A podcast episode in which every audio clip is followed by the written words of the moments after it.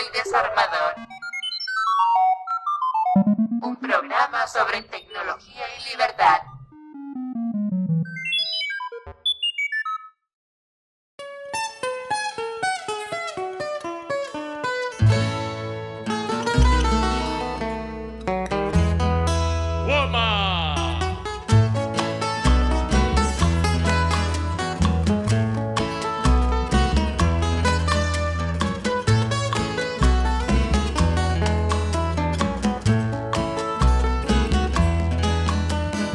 Bienvenidas a un nuevo desarmador. Dicen en el mundo analógico que ha cambiado el calendario, aunque si nos escuchas en el archivo de internet, eso quizá no tenga mucho sentido. Si, por el contrario, nos escuchas desde la cercanía de tu radio local, pues feliz 24 aniversario del alzamiento zapatista y bienvenidas a un día más en el que desarmar todo lo que nos rodea. Yo soy un hombre sincero,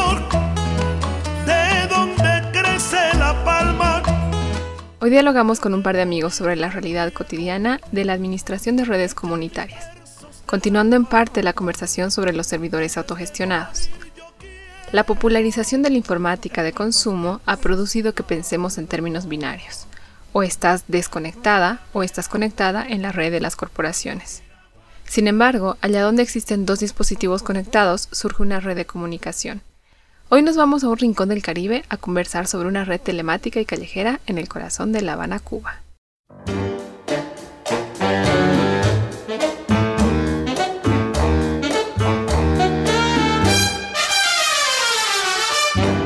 Eh, soy Aquiel, soy desarrollador de, software y vivo en Cuba, nací en Cuba.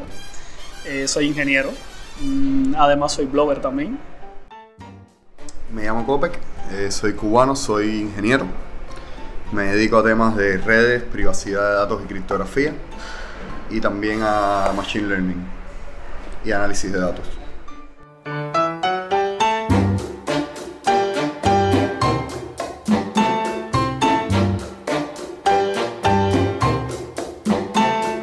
Como decíamos, en los comienzos Internet no era el concepto comercial en que se ha convertido hoy. Internet es fundamentalmente una idea, la idea de que del mismo modo que conectamos dos máquinas con un cable, podemos hacer que la información circule dando saltos de máquina en máquina hasta cualquier rincón del planeta, idealmente sin miramientos hacia las fronteras de los estados-nación o hacia cualquier otro tipo de discriminación que los gobiernos pretendan imponer. Pero Internet surge de la interconexión de redes locales. No podemos hablar de Internet sin las redes locales.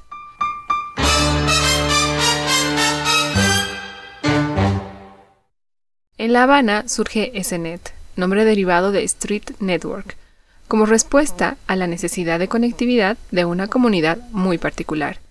Y a partir de ahí, la red comienza a crecer y expandirse. A la fecha se divide en nueve comunidades interconectadas y ha penetrado en decenas de miles de hogares en un contexto en el que el acceso a Internet está altamente limitado. No por nada, SNET es probablemente la red comunitaria totalmente aislada de Internet más grande que existe ahora mismo.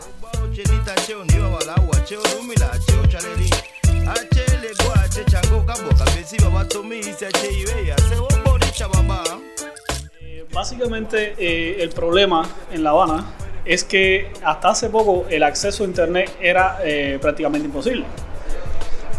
Podías acceder a Internet mediante la universidad, mediante algunos centros de trabajo, pero el pero el público general no, no tenía realmente acceso a Internet. Además de que incluso todavía eh, hoy eh, los precios son prohibitivos. Principalmente surgió con la idea de, jugar. O sea, eh, los muchachos, adolescentes, jóvenes, querían jugar, querían tener la experiencia de, de, poder jugar online. Y así fueron apareciendo distintas redes en, distintos lugares, sobre todo en, la capital. Y, estas redes eventualmente fueron expandiéndose, fueron comunicándose entre ellas. Jamás se, llegan a, comunicar con, redes, por ejemplo, de, entidades del Estado. Tratan de hacer que sea totalmente comunitario, que no tengan ayuda ni del Estado ni de ninguna otra institución. Eh, o sea, la necesidad básica era la de jugar, y la de compartir eh, contenido multimedia. Pero esto eventualmente fue creciendo. Hasta que hoy en día, por ejemplo, además de, de jugar, que sigue siendo uno de los eh, objetivos principales, eh, compartimos contenido, tenemos redes sociales, foros, lugares para aprender, lugares para enseñar también, como es el caso de, de NetLab. Sea, ha, ha- crecido bastante y tiene una masa de usuarios gra- grandísima aquí en La Habana, es impresionante.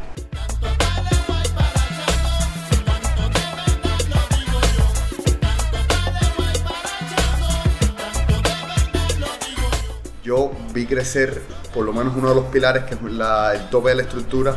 La estructura está compuesta por pilares no de usuarios. No voy a entrar a eso ahora, pero yo crecí en uno de los pilares básicamente. Y lo que ocurrió es que cuando hacíamos un LAN party, que íbamos todos a jugar a un lugar, era un poco incómodo porque primero todos teníamos ordenadores de escritorio. Teníamos que cargar con monitores CRT, o sea, no, no teníamos monitores de pantalla plana, torres, teclado, mouse, bocinas, y éramos 10 o 20 personas en la sala de una casa posiblemente estuviéramos molestando, no podíamos hacer el ruido que haríamos normalmente y era incómodo. Alguien de- del barrio se hizo de un router, de un switch y conseguimos cable de red, conseguimos comenzar a montar la infraestructura y primero solo era más bien en mi edificio, en mi barrio. Luego de eso empezamos, alguien dijo, miren, eh, nosotros tenemos algo parecido unas cuadras, vamos a unir las dos redes, no podíamos hacerlo cableado porque eran más de 100 metros y se perdía mucha señal, así que ¿qué decidimos? Bueno, vamos a hacerlo inalámbrico. Y así eso empezó a crecer de una forma tan orgánica que no creo que nadie viera eh, a dónde se dirigía. O sea, nadie, no creo que nadie se imaginara nunca, yo en lo cierto nunca me lo imaginé, que iba a crecer al nivel que creció, que iba a trascender nada más que jugar, que iban a haber comunidades que se dedican a compartir códigos, gente que se dedica a subir arte, a subir fotografía, o sea, un millón de cosas ocurriendo en una red completamente aislada del Internet.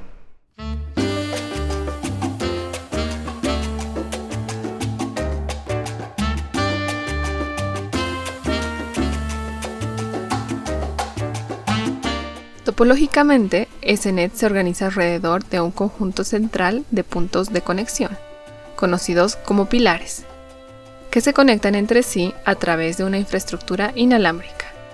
Cada uno de estos pilares se conecta con nodos dentro de su región, desde donde los administradores locales brindan servicios y soporte técnico a los usuarios del barrio. Un nodo individual puede conectar alrededor de 200 usuarios, mientras que un pilar puede conectar decenas de nodos regionales.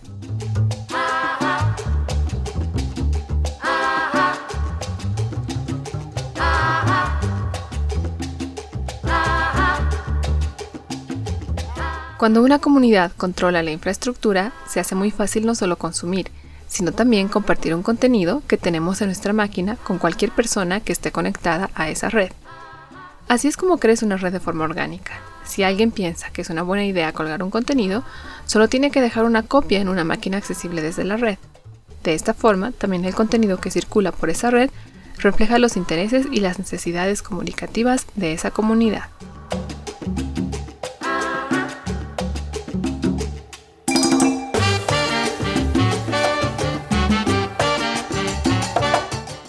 Tenemos nuestras propias redes sociales, tenemos comunidades para compartir que crean fotografía, tenemos de todo un poco. O sea, eh, hay páginas en, en Snet que no te enteras que existen hasta que te enteras que existen y tú dices, ah, pero esto existía. Y entonces es todo un poco una locura.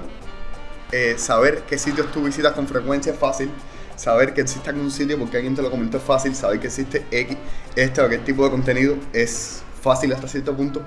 Hasta que no tenías ni idea que alguien estaba haciendo algo de eso. Entonces es un poco complejo definir qué es lo que hay en ese nada. Una sola cosa porque sería como definir qué hay en el internet. baby. Come on, baby. Ajá, ajá.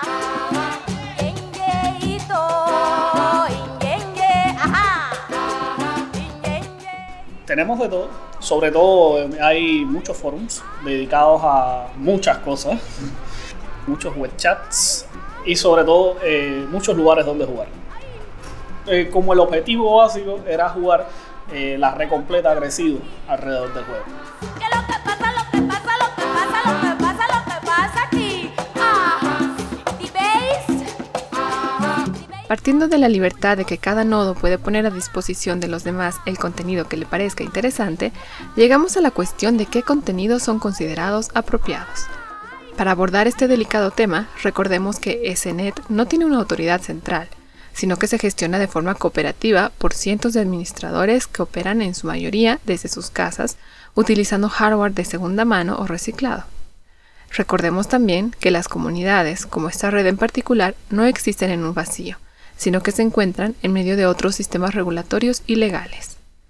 Hemos comentado muchas veces que la respuesta al control de la información por parte de los monopolios pasa por la autorregulación comunitaria. La autorregulación no es perfecta, ni tampoco es una garantía de absoluta libertad. La autorregulación simplemente refleja el consenso colectivo en un momento particular y los mecanismos que tiene la comunidad para resolver posibles conflictos. En el caso de SNET existen reglas autoimpuestas respecto al uso aceptable de la red, que se materializan en un código no solamente técnico acerca de qué protocolos comunes se usan para permitir la interconexión, sino también acerca de qué protocolos humanos definen lo que es aceptado y lo que no.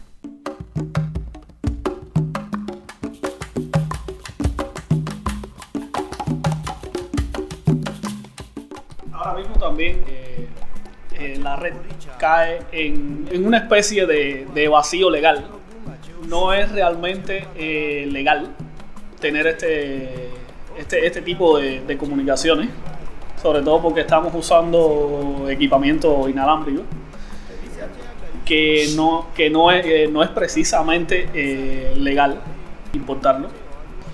Y entonces este tipo de reglas es lo que diría yo eh, mantiene al margen del, del asedio, del ataque a la red. Por ejemplo, está eh, terminantemente prohibido compartir pornografía. La pornografía es ilegal en Cuba. Está terminantemente prohibido entablar debates sobre política, religión. Estas dos son, son las más fundamentales porque cuando en, en un medio tan frágil incurres en, eh, en uno de estos eh, temas que son clichés o, o que son eh, delitos, estás condenando al, al medio de comunicación también. Y es por eso, porque todos queremos seguir compartiendo, que la mayoría de las personas hace el, el trabajo de autocensurarse cuando es lo correcto. Restringes un poco la libertad que tienes de, de expresarte en, en el medio para mantener el, el medio de comunicación.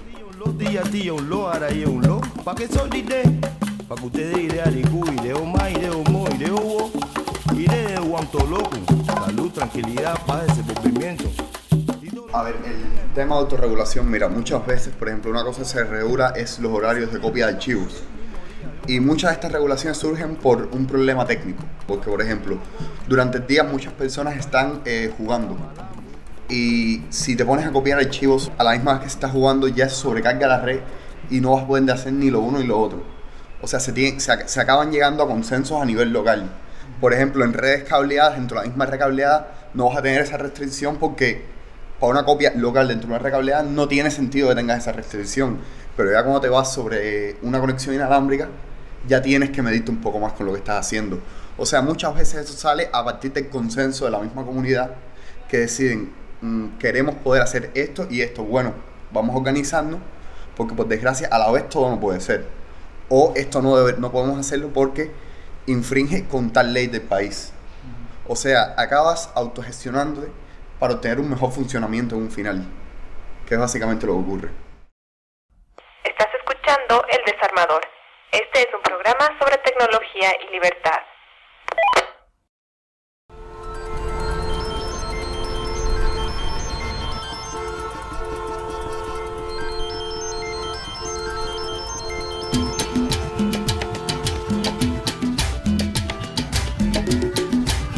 Ay, mi Habana. Y ahora, Wi-Fi. loco hablando por ahí. Ahora mandar un mensaje a la china. Tengo tarjeta, brother. Siempre está en lo mismo. Hágame hermano y tú no te conectas por el nauta. Estoy pegadita en Facebook. Oye, tú sabes que mi configuración no pincha.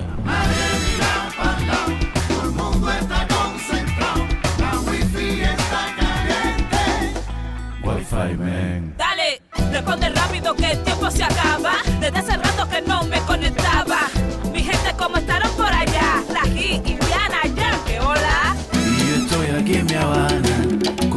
música cubana. Y ahora que La Habana está de moda, Wi-Fi, man.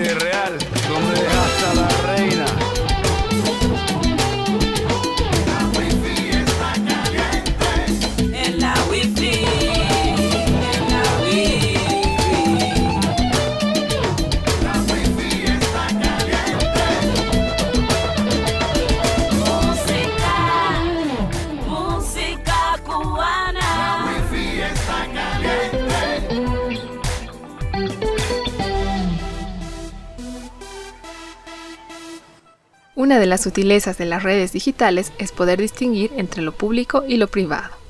La infraestructura como tal es un bien mancomunado. En la capa de contenidos, distinguir entre lo público y lo privado, lo secreto y lo visible, depende más bien de usar las herramientas adecuadas, como el cifrado, y de otras consideraciones de seguridad. La autorregulación, en principio, afecta la capa visible, y qué es visible o no para quién depende de la seguridad de la red. La supervivencia de la red, su interconexión, también depende de mantener la configuración correcta y la seguridad en sus nodos.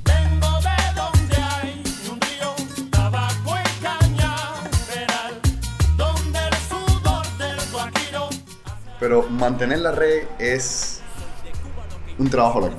A ver, ya yo no tengo capacidad administrador de ningún pilar, ya estoy un poco más ocupado en otras tareas, en otras cosas.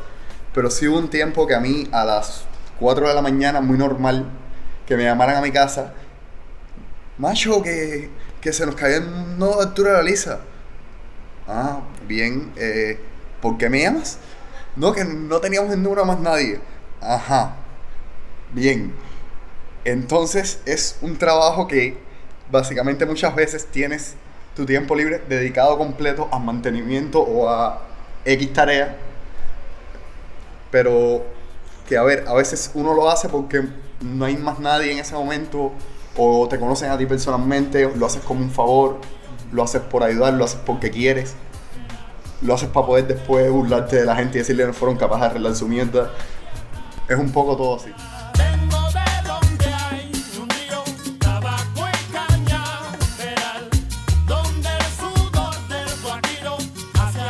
El objetivo de un proyecto de infraestructura como este es asegurar que las conexiones sigan existiendo. De ahí la importancia de la descentralización. La naturaleza distribuida de SNET fue evolucionando a medida que la red fue creciendo. Hoy en día es lo suficientemente grande como para que existan varias subcomunidades en paralelo, con diferentes visiones y usos de la tecnología. Esto hace que sea difícil implementar cambios coordinados y explica en parte por qué las mejoras en la seguridad de la red fueron implementadas de manera más bien inconsistente y lenta. 100% prototipo. Me arrancaré el corazón y esperaré mi regreso para sacarlo otra vez. Realmente, ahora mismo yo diría que en sentido de seguridad, la red no es buena. O sea, ahora mismo haces eh, un scan buscando únicamente, por ejemplo, eh, equipamiento de Ubiquiti que tenga el, usuario y contraseña por defecto que trae del fabricante. Y es muy probable que por su red encuentres al menos 10. Y, y eso es preocupante. Y por ejemplo, dentro de NetLab, nosotros hemos estado tratando de concientizar a, las personas para que se protejan un poco. Y hasta cierto punto yo diría que, hemos mejorado algo, pero hay debates, por ejemplo, como, como el del cifrado, que no hemos logrado ganarlo todavía.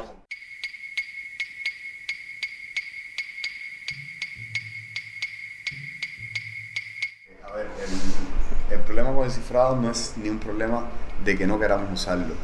Es un problema que a nivel de país está, está altamente regulado. Pero más que eso, a ver, en la red, los que saben cómo realizar un exploit o saben cómo poder joder un poco, normalmente entienden que no, o sea, a mi parecer, porque para aquí o para mí sería muy fácil llegar hoy a la casa un poco encabronados y empezar a, a desconectar secciones enteras que no iba a ser tan difícil tampoco.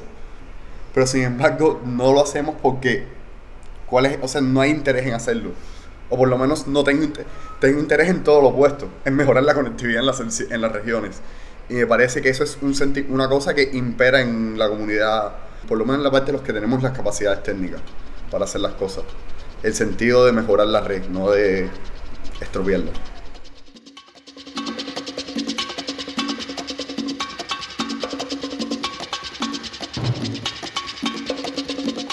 Estas dificultades en gran medida son consecuencia de la preferencia de la comunidad por la distribución.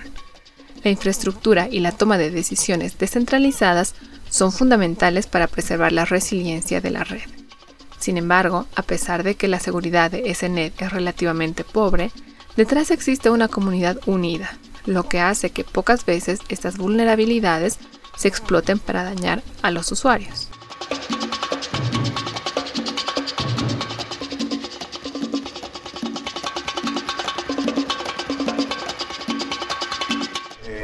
Comunidad muchas veces cuando existe un problema esto de que alguien eh, trata de joder a otra persona o trata de... actúa como un cáncer, se hace lo que se hacen con todos los cánceres. Se remueve esa persona lo más pronto posible de la comunidad porque no eres alguien que esté tratando de mejorar la- las cosas, no eres alguien que sencillamente esté usando la red, eres alguien que está tratando de joder a todos los que están usando la red. Y eso, o sea, no es un funcionamiento racional y no es algo que tú quieras tener dentro de una comunidad, alguien que es destructivo hacia la misma comunidad.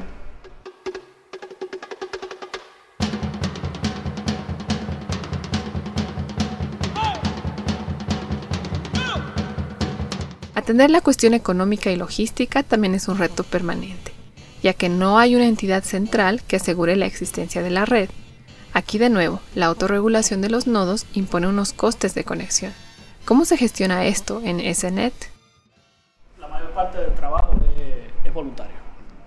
También eh, Cuba es un país difícil con, con las cosas de las tormentas tropicales. El equipamiento de Ubiquiti en una, en una vara eh, es un pararrayos perfecto. Y además, como es tan difícil importar equipamiento inalámbrico, podrás imaginarte que está al 150% de su precio. Eh, también se hace, se hace un, un trabajo de aporte monetario mensual. Cada persona debe aportar a su nodo el valor de un CUC por mes para poder cubrir este tipo de, de accidentes. O sea, se, se rompe un equipo, yo no quiero estar desconectado hasta que logremos ahorrar para poder reemplazarlo. Pues bueno, ya ahí tenemos un fondo para poder eh, cuidarnos, para poder reemplazar y poder- para poder estar conectados todo el tiempo.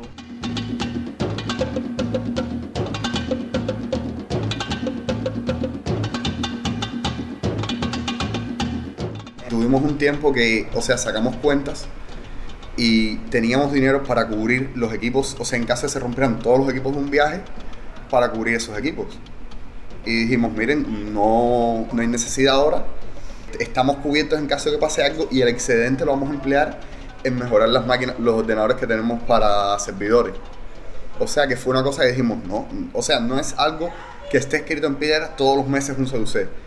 Eh, si se toma la decisión en consenso de que miren, tenemos suficiente, En, en algunos pilares sí está escrito en A ver, piedra. en algunos pilares eso- En mi nodo, por ejemplo, si, si no aportas, eres una persona tóxica y te vamos a tener conectado hasta nuestro nodo, pero no vas a salir al, resto de la red. Porque, porque no está siendo completamente útil. No, a ver, pero a ver, el tema está que eso ya entra en, autor- en la autorregulación de cada quien. Ya eso entra en cómo se comporte la comunidad hacia ella misma. Ya eso queda a decisión de las personas que estén en control de cada pequeño trozo de comunidad y que cada quien decida lo que crea que es mejor para su pequeño grupo.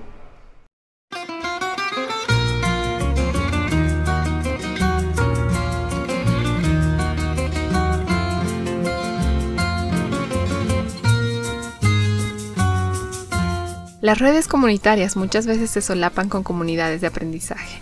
La red no es solo una red de máquinas conectadas, sino que muchas veces es una red de personas que comparten conocimientos técnicos, entablan amistad y aprenden juntas a dominar la tecnología.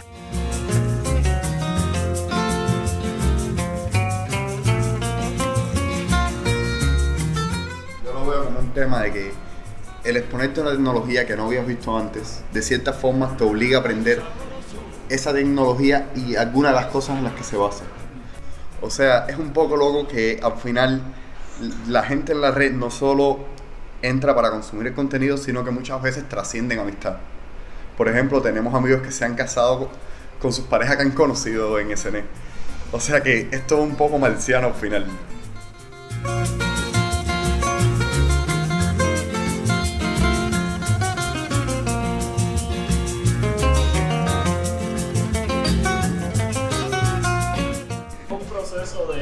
De, de alfabetización. alfabetización tecnológica. Ahora, hace poco, tuvimos la iniciativa, un grupo de personas, de montar un tracker de BitTorrent.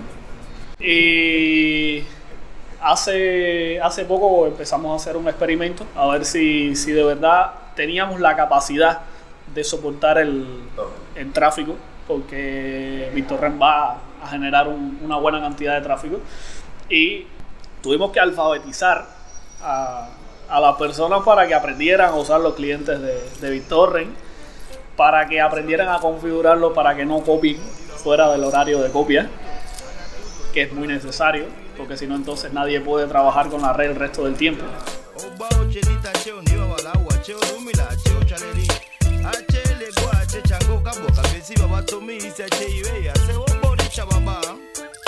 NetLab es una subcomunidad muy activa dentro de la comunidad de SNET que ha crecido bastante los últimos años. Entre otras cosas, se centra en el desarrollo de herramientas de código abierto. Por ejemplo, el primer motor de búsqueda personalizado para SNET, bautizado como Carola.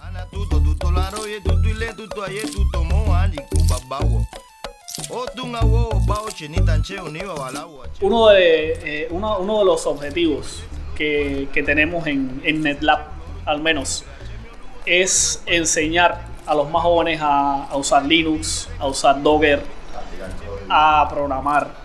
Hay muchos muchachos de entre, digamos, 12 y 18 años que están aprendiendo a programar por su cuenta, que están trabajando bastante y que me llenan el chat de, de, pregu- de preguntas sobre Android, sobre Python. Y es bastante lindo ver cómo estudian, porque incluso la mayoría de ellos ni siquiera está estudiando realmente informática. Están aprendiendo a programar porque, porque es bueno, porque es entretenido, porque es divertido. Y muchos muchos sitios incluso de los que hay hoy en la red han aprendido a montarlos, eh, aunque sea, por ejemplo, hay muchos sitios que están hechos con, con WordPress, pero antes no sabías cómo montar WordPress y eh, tuviste que estudiar, tuviste que esforzarte un poco y hacerlo.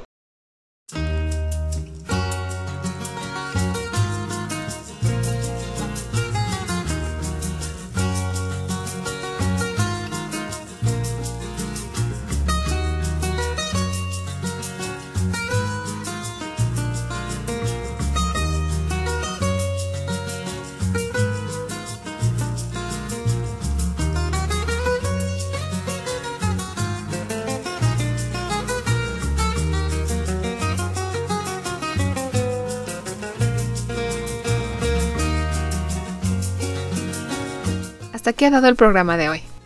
Hemos conversado sobre la Street Network cubana, una experiencia de red local que nos da una perspectiva única sobre cómo podría haber sido Internet si se hubiera construido bajo diferentes circunstancias. También nos brinda la oportunidad de aprender cómo abordar algunos problemas técnicos y sociales que son comunes a la gestión de redes comunitarias. Hemos visto que incluso frente a desafíos importantes, SNET sigue adelante. Al día de hoy acoge a un significativo número de subcomunidades y provee información y servicios en línea a los residentes de La Habana, un lugar donde la mayoría de las personas tiene poco o ningún acceso a Internet. SNET, como otros ejemplos de redes comunitarias, no es perfecta. Tiene aspectos criticables, pero se autorregula y es mejor que no contar con ninguna red. Más importante aún, nos muestra cómo es que la gente se puede organizar para conectarse a una red en la que compartir contenidos, mostrando un modelo mucho más horizontal que las empresas estatales o transnacionales que venden la conectividad como producto. Esperamos que les haya resultado tan interesante como a nosotras. Les esperamos el mes que viene con un nuevo desarmador. Eh, bueno, un saludo y nos vemos. Muchos saludos al resto del mundo desde Cuba. Ha sido una realización de Emilia Hacker Producciones. Cambio y fuera.